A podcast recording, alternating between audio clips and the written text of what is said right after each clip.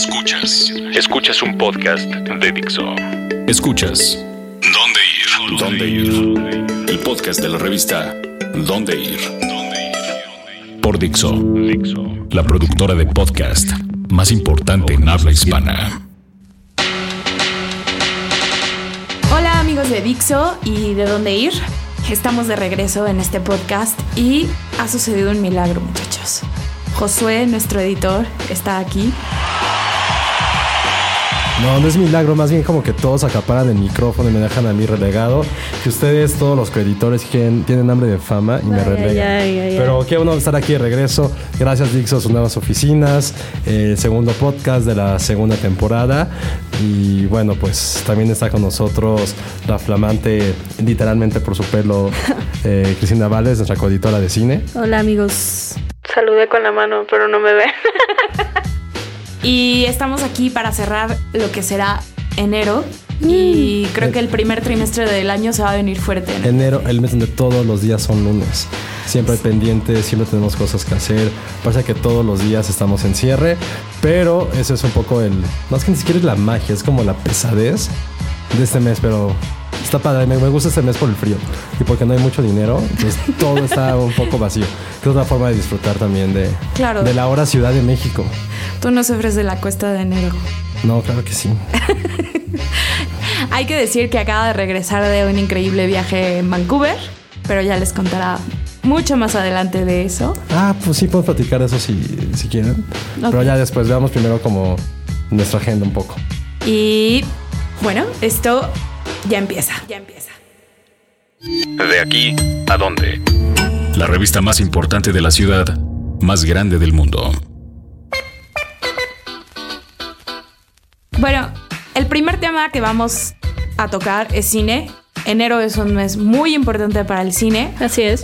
porque pues están los, los Óscares a, a la vuelta. Eh, hay muchísimas películas que todo el mundo quiere ver y que no se Así pueden es, perder. Así es. Sí, vienen muchas. Entre ellas, este. mm, Room, que se estrena este viernes. Muy fuerte, muy fuerte. Muy fuerte, la fuimos a ver Maffer y yo. Y Ah, pregunta, ¿quién de las dos lloró más? Yo. yo no lloro en las películas. Ok, alguien no la abrazaron suficiente, ¿eh, chiquita? No, yo sí, yo, yo sí lloré. Y como que Cristina me había prometido, no, te vas a sentir bien. Es súper de sentirse bien, amigos. Al Sí, final sí, y ahí así. también, ahí sí comparto un poco con, con Chris. Sí es una feel good movie, pero al mismo tiempo sí es bien sentimental. Sí, es, es como si te tocan ciertas fibras, no sé. O sea, sí, al final salí como bien, pero sí hubo momentos en donde estaba muy triste, pero la recomiendo. Pero a ver, eh, pues hay que decirle a la gente de, de qué va un poquito la, la Pues película. la película básicamente es la historia de una de un niño eh, que ha crecido sus cinco años dentro de un cuarto porque secuestraron a su mamá. Y es, es una, es como una reversión de todas estas historias de terror que existen en Europa y así, que las Sí. encierran en el sótano años y años. Es que de hecho sí está basado, o sea, el libro del cual se basó la película Ajá. está basada en la tétrica historia del tipo este loco que encerró, a su, que encerró a su, a su hija y tuvo hijos con su hija y creo que hijos con sus nietas. algo- No, una, Sí. historia de terror así Sí, sí. Pero lo interesante de la película, a mi parecer, es que está contada realmente desde el punto de vista del niño. O sea, no es el punto de vista de la mamá. Entonces, hoy no me acuerdo con quién platicaba, creo que con Josué, que a mí lo que más me impactó eran estos momentos en que estás viendo cosas súper fuertes a través de los ojos de un niño. Y para el niño es como muy X, tal vez. Pero tú sabes lo que está pasando porque entiendes al adulto. Entonces te pega mucho más fuerte esos momentos. Y está, está muy interesante que hayan tomado como ese riesgo de sí dejar como era en el libro que el niño es el, el protagonista. El narrador también. El narrador, exacto, sí. Yo creo que es una película fuerte, pero no, no sufridora, o sea, no sales y sufres después. Y bueno, esa película ahorita está como muy de- en boga por la actuación de Brie Larson, que Ajá. es la favorita. Sí, va a ganar. Yo creo que va a ganar. Ha ganado todo lo, lo importante y lo relevante. Yo, híjole, o sea, me, me encantó su actuación. Ya, Pero- dilo. ¿Qué? Vas a decir que no te gustó al final. No, no, no. O sea, sí me encantó la actuación, pero siento que es una actuación de reparto. La verdad no siento que sea protagonista. O sea, es la, eh, o sea, el rol más importante después del niño, pero en realidad no Sí, es la protagonista. O sea, es interesante Y, y que. tampoco yo sentí que te como esta actuación. O sea, yo lo había leído desde hace eh, meses de que ganó en Toronto. Ajá. Y así espectacular que próximo Meryl Streep, que ni quien se acuerda de Jennifer Lawrence. Y la verdad la vi, fue así como de, me la vendieron demasiado. Ok. Y al final fue así como de, ah, bien, bien. ¿Quién es su competencia en los Oscars? Jennifer Lawrence Su con Joy? competencia es nadie, la verdad. O sea, está Je- Jennifer Lawrence, está, está Kate, Kate Blanchett, está Saoirse Ronan. y- Me, encantó que dijeras bien su nombre. Muy bien. Obvio. Y está Charlotte Ram- Rampling, que ahora está en- bajo una ola de odio porque se, se puso en contra de los Oscars So White. Bueno, fue un problema enorme, entonces ya, salió de la competencia totalmente.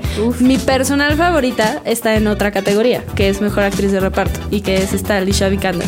Que ella, para que vean si... eh, Para, ¿Pero en qué película sale? En La Chica Danesa. es, la, es la esposa. Ah, claro, la esposa... La esposa. Ya háganle su podcast del Oscar a Chris, ¿no? Bueno, ¿y qué, bueno. y qué- y qué más, ¿y qué más debemos de estar viendo? También el viernes se estrena una que, que es muy pequeñita, pero si tienes como sed de ese, de ese cine independiente que, que de repente pasa desapercibido, vayan a ver Tangerine. Es una gran historia. Es como una road trip, una película de road trip, pero en Los Ángeles y como a pie. O sea, es de O esas sea, que... Drive. No, porque... Ah, dijiste a pie, lo siento ya. Ajá, exacto, como que se van moviendo. Ah, está padre. Pero está muy padre porque es esta historia de una transexual que se da cuenta que su novio le está pintando el cuerno. Entonces lo va a buscar, pero en ese camino se va encontrando, ya sabes, con mil cosas. Y está muy chistosa, de verdad. Es, es muy diferente, pero muy chistosa. Entonces, si tienen como sed de algo diferente, yo les recomiendo. ¿Y esto está para algo de premios? No, eh, estuvo así de- en las, como ya sabes, las listas cortas que, de que igual se colaba en algo, pero no. O sea, paseó por varios festivales importantes, pero en realidad no, o sea, no, nunca logró como colarse a las premiaciones. Creo que es un tema un poco. Ya hay una de transexuales, muy bonita. Que Entonces será no, aburridísima, por cierto. no está aburrida, no es- está buena, nada más que es, o, o sea, es otra cosa totalmente diferente. Bueno, y si no te interesa el cine serio, el cine de arte, ¿qué hay en cartelera? Master of None en Netflix. No. si quieres ir con tus hijos, pues ve a ver la de Guerra de Papás, que estuvieron justo Will Ferrell y Mark Wahlberg aquí esta semana. La semana pasada, más bien. Y este. mm, Está divertida. Digo, no es mi. No es mi. Es como tu Tu taza de té, pero O sea, sí, pero para mí. O sea, no, no tiene nada. La verdad es que a mí me pareció. Buena. Ya sabes, pero no me emocionó ni nada. Es como para ir con los hijos, salir y decir somos una gran familia. Ya sabes. Yo, yo voy a decir algo últimamente que, o sea, que decía que enero es un mes de lunes completos, a veces en la noche además tengo que ver como cosas bastante burdas para estar como escuchando algo para concentrarme en cosas tristemente del trabajo a las 10, 11 de la noche. En Netflix eh, descubrí una joya para todos que tengan mi edad sí, y mi sí. generación. No, no, no, no deja pues eso. No, Mortal Kombat. La película de Mortal Kombat, o sea, no hay nadie que haya nacido entre, se los juro, entre el 80 y el 86 que no haya visto Mortal Kombat en el cine. Y tuvo que llevar a sus padres a ver la peor basofia del universo. Sofía del universo. Pero es la cosa más divertida, pero como de gusto culposo. O sea, estás como yo cuando pusieron las de Gloria Trevi en Netflix y me súper emocioné. Creo que, no, creo que no llegamos tan bajos, Mafer. No, está esa, también está Yumanji, que también ya, ya me Jumanji. eché. Jumanji. Y otro de mis gustos culposos favoritos, eh, Armageddon. Ah, sí. Armageddon creo que es Todas la mejor película de acción de toda la historia. Ya lo dije. lo dije. Armageddon, Armageddon como que mm, corrompió un poco a los de tu generación, ¿eh? ¿Por como, qué? Que, como que, no sé, todos se, se imaginan su historia de amor y esa canción de Aerosmith dañó a una generación entera. Yo me imagino así como caminando en cámara lenta. Como, mamá, no sé, pero es gran reparto. En serio, véanla. Sí, mi es novia, buena, mi novia no la odia. Ajá. La, no la quiere ver. Ajá. No sé por qué. ¿Nunca la he visto? No, no la quiere ver. Voy a hablar que es algo demasiado femenino, que demasiado masculino, pero serio, ven, bueno, son mis tres recomendaciones. De si están muy, muy gastados y no Exacto. quieren salir. Y enero, como Y dice. aparte, José, Aldo creo que vio Mortal Kombat y, y se, y se emocionó al decir cuando dije esa película. Es que es bien mala, pero es muy divertida. Pero es de esas que es tan mala que es buena. Como Resident Evil 2. Resident Evil, sí. Sí, definitivamente sí. Así apagas el cerebro y es como de ya, te quedaste ahí. Estoy escuchando una horda de grillos zombies así en mi cabeza porque Resident Evil sí no. Lo Ay, siento. yo sí amo Resident Evil. Seguro ya podía votar cuando salió en, la, en el cine esa película. Enero definitivamente es el mes para los cinéfilos, creo yo. Febrero, febrero. Porque Febrero. Entre enero y febrero. Se empiezan a Sí, estrenar el todas en enero. Es como en junio cada cuatro años que todo el mundo quiere saber de, cin- de fútbol o le Ok. apasiona el fútbol. Es igual enero y febrero. Todo el mundo le emociona a los Oscars y más porque hay mexicanos nominados. Entonces, Ya, Um. pero el podcast pasado hablamos de, de Revenant y el juicio fue un poco duro, por así decirlo. Pues no, no es duro, o sea, es una gran película, pero es, du- o sea, es Pero no es para complicada. todos. Es complicada, pues. Bueno, vamos con una canción que es una probada un poco de lo que viene en la revista impresa de febrero. Se va a presentar en el DF Albert Hammond Jr., que si no lo saben, es el guitarrista de los Strokes. Él tiene una carrera solista súper buena porque no solo vive a costa de The Strokes, también es un gran compositor. Esta canción se llama Losing Touch, va a estar en el Plaza Condesa el 9 de febrero y si quieren saber más, pues tendrán que esperar a la revista. uh, los Strokes. Disfruten.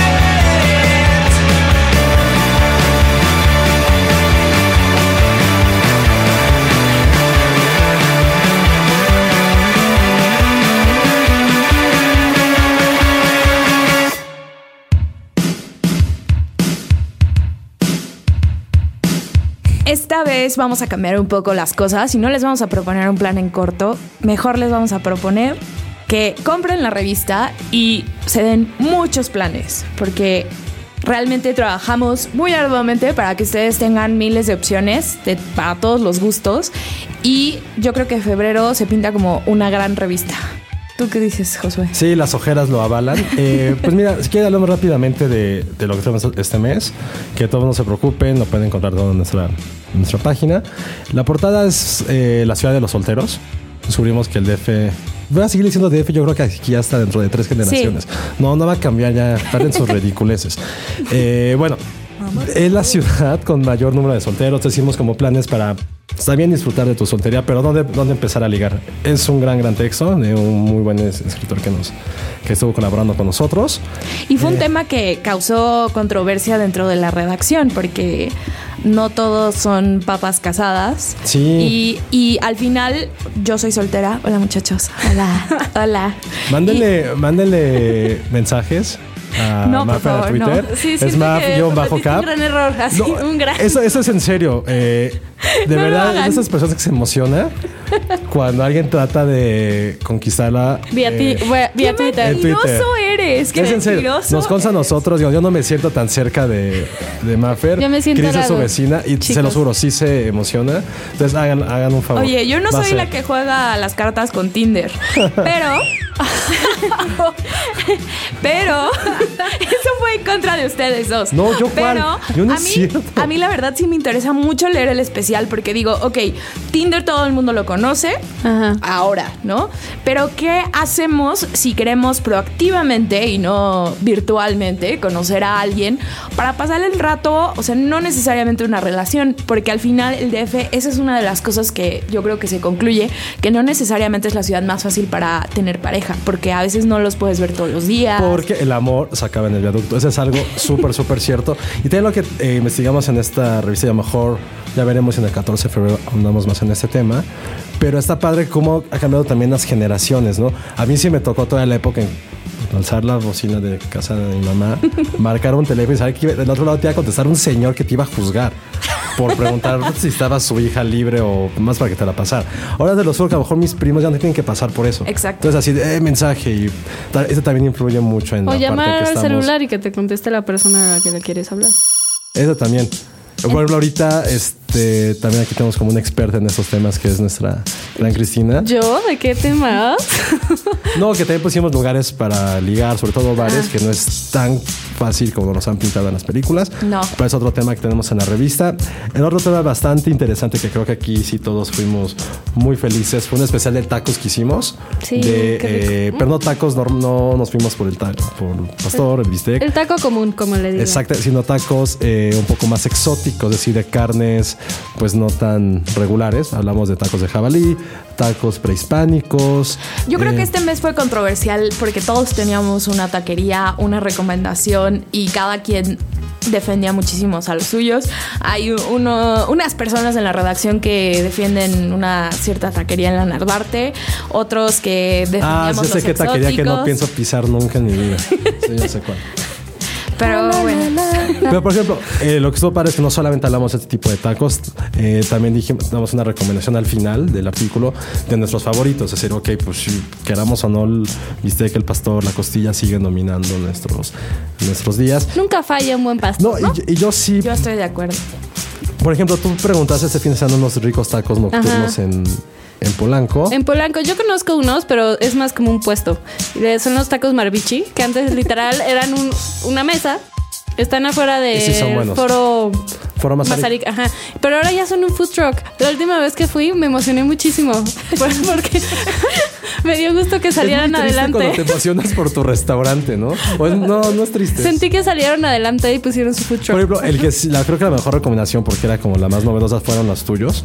Los Selene que están.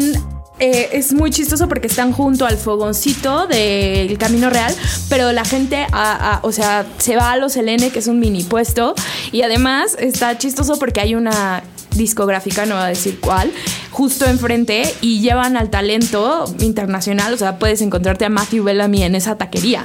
O sea, no, los, no lo llevan al fogoncito, los, lle- los llevan a los tacos Selene. Así de buenos son. Y es el mejor pastor porque te lo cortan del trompo y luego te lo asan. Entonces está bien cocido. Oh, ya, paren. Vamos. Yo tenía antes mis favoritos que eran el pastorcito, que está en Lorenzo Boturini. Sí. Que mira, y el dueño, no sé, no, a lo mejor no sé si lo conozcan o han ido a esos tacos. El dueño era como un personaje de bronco. O sea, era un señor pues, pasadito de tacos. Te lo juro, con sombrero, bigote muy norteño, botas, así en medio de la ciudad, en medio de la calle, como sirviendo los tacos. Incluso él, él estaba caricaturizado, como ese video de Bronco, ¿se acuerdan? Que, no me acuerdo cómo se llama. Y ese era como el logo de la taquería. Después supe que pasaron ahí como algunas cosas Turbias. turbias y se dividió su gran taquería que era como, no sé, como de dos kilómetros toda la calle. Se los, Las telenovelas de los Sí. tacos de la ciudad. es que creo que pues, a lo mejor fue algo grave y se dividieron como entre todos sus hijos, algo así, y bajó mucho la calidad de los tacos. Y son como mini taquerías ahora. Pues ya son como de media calle nada más. Y es, es espectacular. Y últimamente creo que mis favoritos sí son el Califa. Ok, Son una garantía. O sea, lo mejor de Califa es que abren, abren cierran tarde, perdón. ok. Cierran tarde, sí es una... Pero de las cadenas sí son los mejorcitos, la verdad. Sí, o sea, nunca he sido fan como de decir de las cadenas, pero bueno. Pero es una Pero cadena Califa- enorme, sí. Yo son grandes, digo- la verdad, sí. sí. Yo digo que el mejor taco es el que está cerca y el que está abierto. Es real eso. Sí. O sea, a la hora de que te da el monchis del taco, vas al que está abierto y está cerca. Eso deberías estar como en tu tumba. Es, un gran una- epitafio. Exactamente. Sí, yo Ven estoy- chicos, arroba maf-cap. Arroba maf-cap. No lo hagan, por favor. Yo sé que soy una poeta, pero, pero así dejémoslo. De los tacos. Y ya, pero, y ya por último tenemos nuestro especial de galerías. Eh, Del cual vamos a hablar el próximo podcast, porque vamos a traer a la experta en la revista, o sea, la señorita Tete. para hablar de galerías donde puedes comprar tu primera obra de arte. Exacto. Y muchos restaurantes.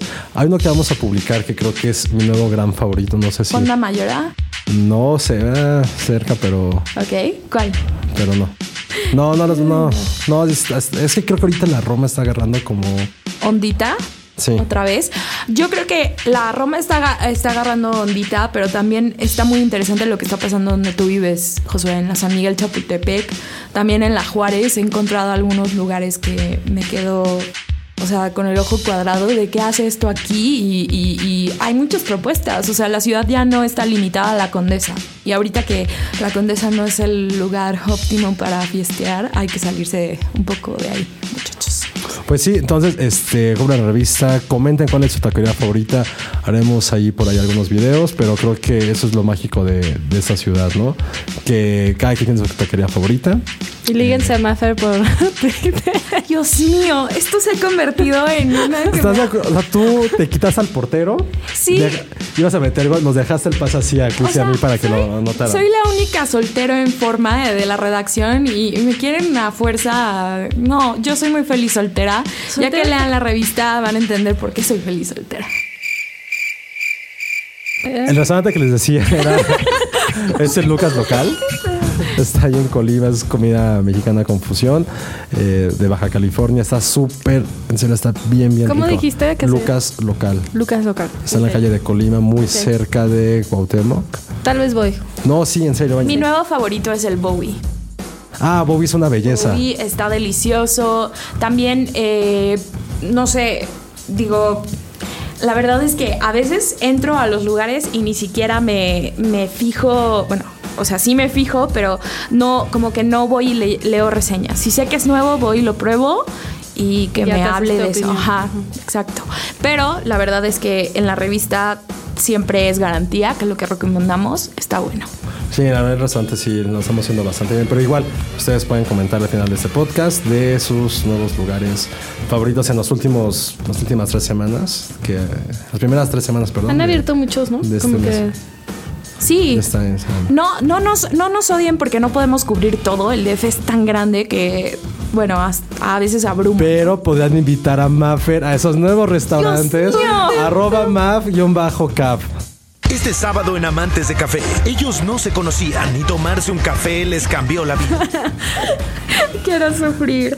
Bueno, eso es todo por esta semana. Creo que la próxima yo no quiero hablar de mi vida amorosa, pero bueno, Eh, nos vemos la pro- bueno, nos escuchamos la próxima semana y la última noticia es que Ya di las tus últimas dos noticias. y Josué ¿Cuál es la- van a estrenar chan chan chan. Un videoblog de cine. No les diremos más para que lo vean.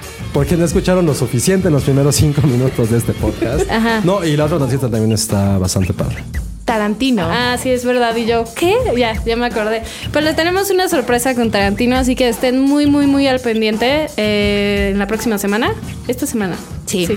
De, de, de la sorpresa. Porque yo, que ustedes, si soy fan de Tarantino, sí, sí le echaría. Yo solo les puedo decir que a mí en el Festival de Morelia cuando vino me dio un besito en el cachete y fue enorme. Y te consiguió eso porque te escribió arroba mafio majo ca- caballo. ¡Dios! Bueno, Muchas gracias por escucharnos. Gracias, Maffer, Chris, Aldo, Dani, todos los chicos de Dixo por aguantarnos.